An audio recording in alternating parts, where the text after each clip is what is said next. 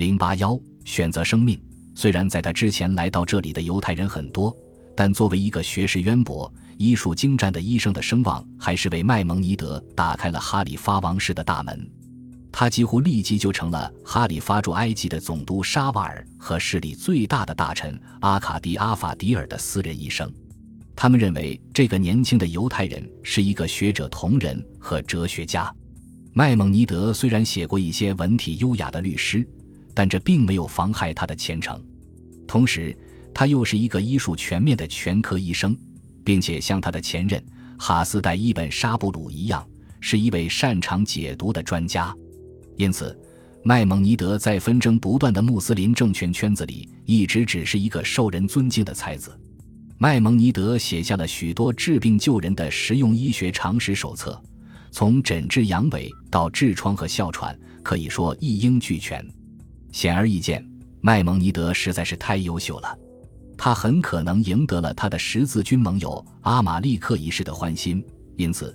总督沙瓦尔请求麦蒙尼德为当时驻扎在亚什基伦的这位耶路撒冷基督教国王治病。麦蒙尼德当时已经是一个不可或缺的人物。他不可能会因为担心发生不利的后果而拒绝前往。他的另一位朋友和崇拜者诗人伊本阿穆尔克曾经写道：“别忘了，即使月亮请他治病，他也能把他治好。他甚至可以在满月之夜治好月面上的雀斑，甚至推翻法蒂玛王朝的下一个政权。库尔德人的阿尤布王朝也未能打破他的职业前程。这是因为这些刚刚掌权的武士属于逊尼派。”而麦蒙尼德的赞助人和朋友阿卡迪阿法迪尔本人恰好是一个逊尼派教徒，并且在他卫士叶派法蒂玛王朝效忠时就已经是一个逊尼派教徒。当这位大臣见风使舵投靠他的新主人时，他并没有忘记这位最机敏、最忠心的受保护者。麦蒙尼德就定居在罗马人留下来的要塞附近的马苏萨街区，并在三十多岁时娶了一个老福斯塔特家族的女儿。他的犹太身份属于伊拉克会堂，而不是属于巴勒斯坦会堂。不用说，当时的各个会堂都有自己的崇拜仪式和风格，但相互之间并不缺少爱心和帮助。而麦蒙尼德则更喜欢在小书斋里祈祷。不管怎样，他毕竟成了犹太小区中的权威人物，被称为拉夫，负责对提交给宗教法庭的律法问题进行裁判。而更令人吃惊的是。他还曾一度成为埃及整个犹太小区的领袖，经常在犹太小区与当地政府之间就税收问题进行斡旋。麦蒙尼德或许曾为这种信任而得意，但他也非常清楚，这是一个出力不讨好的差事，一个让双方怨恨的中间人。一年之后的一千一百七十二年，他主动从这个角色中解脱出来，因为他的事情太多，实在无法分身。他是一个医生。又是一个宗教裁判和权威，而同时还要为他宏大的密室纳研究工程以及相关的文字工作熬到深夜，所有这些耗尽了他的时间和健康。但是，作为小区的领袖，麦蒙尼德显然受到他的穆斯林同仁的敬佩和信任，而反过来说，他也深深地为他们的希腊哲学，尤其是亚里士多德哲学一本所吸引。然而，历史总是这样上演，某个偶然发生的事件使麦蒙尼德从这种与穆斯林无拘无束进行文化交流的满足感中剥离出来。一千一百七十二年，他收到了一封来自也门的信，那里一度出现过一个犹太王国。从信中，他得知由于一场救世主运动而引发了强迫犹太人改宗的骇人听闻的事件，其方式的残酷与摩哈德王朝的宽容形成了鲜明的对照。针对这股邪恶的浪潮，他引用了《塞缪尔记》中的经文：“凡听说这件事的人，无不感到两耳刺痛。的确，我们的内心非常沉重，我们的大脑一片混乱，我们的身体衰弱无力，因为世界的两端，即东方和西方，对我们的迫害带来了可怕的灾难。在也门，犹太人被强迫集体改宗，而对信仰异端邪说、遑论在规定的时间祈祷。”饮食或其他类似的邪恶罪行的惩罚就是死刑，一律由残酷而狂热的马赫迪叛军执行。显然，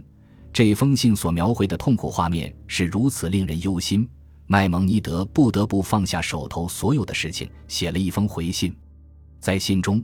他首先对陷入困境的也门犹太人进行安慰和鼓励，然后以近乎挑衅的口气重申，犹太教要远远高于拿撒勒人耶稣。在这封长信的字里行间，他对犹太恐惧症引发的这种陈词滥调发出了尖锐而正义的追问。正如麦蒙尼德所说，这种恐惧症深深地根植于其他宗教的所谓不安全意识中，在面对毋庸置疑。崇高无比的犹太信仰和摩西律法时，总会流露出来。我们这位医生开出了医治心灵痛苦的第一个良方。心灵的痛苦不仅是因为自己犯罪而受到惩罚引起的，而主要是由于对新兴的异神教要求所谓的异端邪说崇拜某个实体而不是上帝本身，或对虚假预言的迟钝造成的。平时，这位阿尤布王朝精英阶层的虫以心思缜密。勤奋好学，举止得体，彬彬有礼著称。他从不愿意对别人说三道四，行事温和而节制。但此时，他却突然变得激烈而狂暴，一反常态的对主流文化发出了痛苦而愤怒的呐喊声。麦蒙尼德在他的《托拉重述》中写道：“愤怒只是源于悲痛，而悲痛只能引起愤怒。”言下之意。也门发生的事件，正是使他愤怒并使他反思的原因。他进而想到，西方摩哈德王朝的迫害和东方的压迫，很可能在伊斯兰世界中的任何地方重演。在习惯性屈从的大环境下，给予像他这样的人的所谓礼敬甚至信任，只是一种权宜之计，不过是从主人紧握的拳头里露出来的一点文化碎屑而已。永远不要忘记，他对读者写道。由于我们犯下了数不清的罪，上帝把我们抛弃在这个民族及阿拉伯人中间。我们已经忍受了羞辱和谎言，他们的荒谬行为已经超出了人类的忍受力。我们磨练我们的男女老少去忍受这样的羞辱，因为以赛亚曾告诫我们：人打我的背，我任他打；人把我腮颊的胡须，我由他拔；人如我图我，我并不掩面。但我们仍然不能平息他们发泄不尽的怒气。我们愿意与他们和平共处，而他们却更喜欢冲突和战争。一年后的一千一百七十三年，麦蒙尼德被一场并非阿拉伯人造成的自然灾难彻底击垮。他的弟弟戴维在一次商务旅行中死于印度洋上的风暴。由于比摩西小十一岁，所以戴维一直受到这位伟大人物的特殊关爱。摩西在八年之后仍然难以抚平桑蒂带来的创伤。在给阿克一位犹太人回信时，他甚至亲切地称戴维为儿子、兄弟和学生。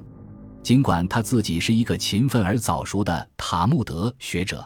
但正是戴维通过经营珠宝，特别是珍珠生意，资助摩西实施其宏大的密室纳研究工程以及其他的研究工作。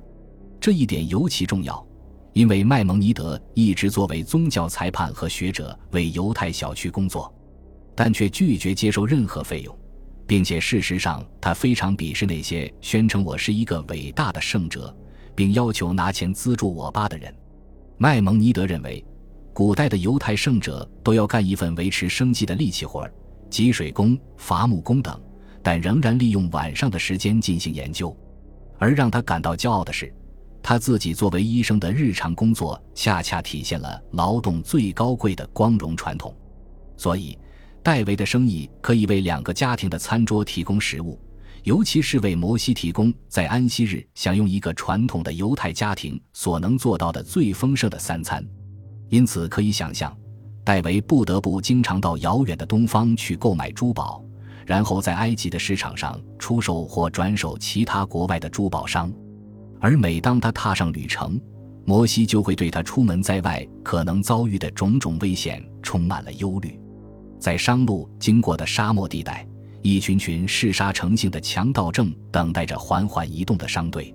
在海上，海盗会突然出现在甲板上，抢走财物，并劫持人质，勒索赎金。众所周知，那时的航船并不结实，且很容易进水，弄不好就会在风暴中沉没。显然，戴维自己就恰巧登上了这样一条船。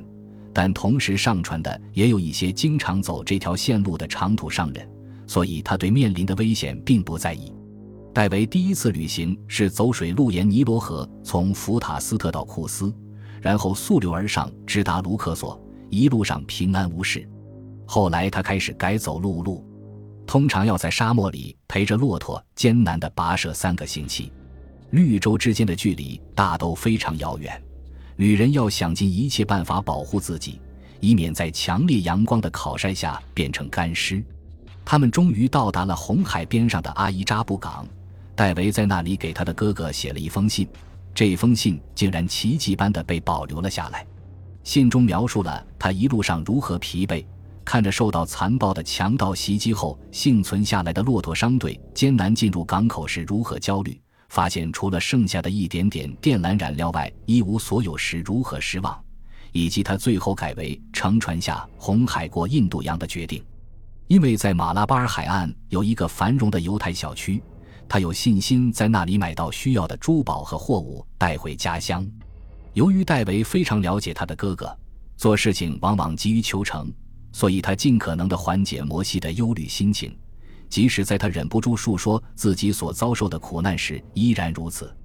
那个把我从沙漠中救出来的人，自然会把我从海上救出来。但是写到最后，一丝有点令人不寒而栗的宿命论情绪爬上了心头。就好像弟弟有一种再也见不到哥哥的不祥预感，他最后用一个古老的阿拉伯谚语写道：“做了也就做了。”本集播放完毕，感谢您的收听，喜欢请订阅加关注，主页有更多精彩内容。